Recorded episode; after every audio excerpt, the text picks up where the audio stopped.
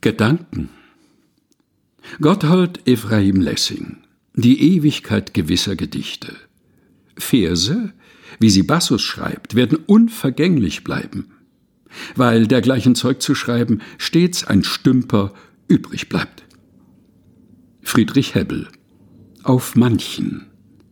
Freilich tut es dir Not zu schaffen, ich glaub es doch leider, tut es der Welt nicht Not, dass sie besitzt, was du schaffst. Matthias Claudius Das Dichtichon Im Hexameter zieht der ästhetische Dudelsack Wind ein. Im Pentameter drauf lässt er ihn wieder heraus. Gedanken gelesen von Helga Heinold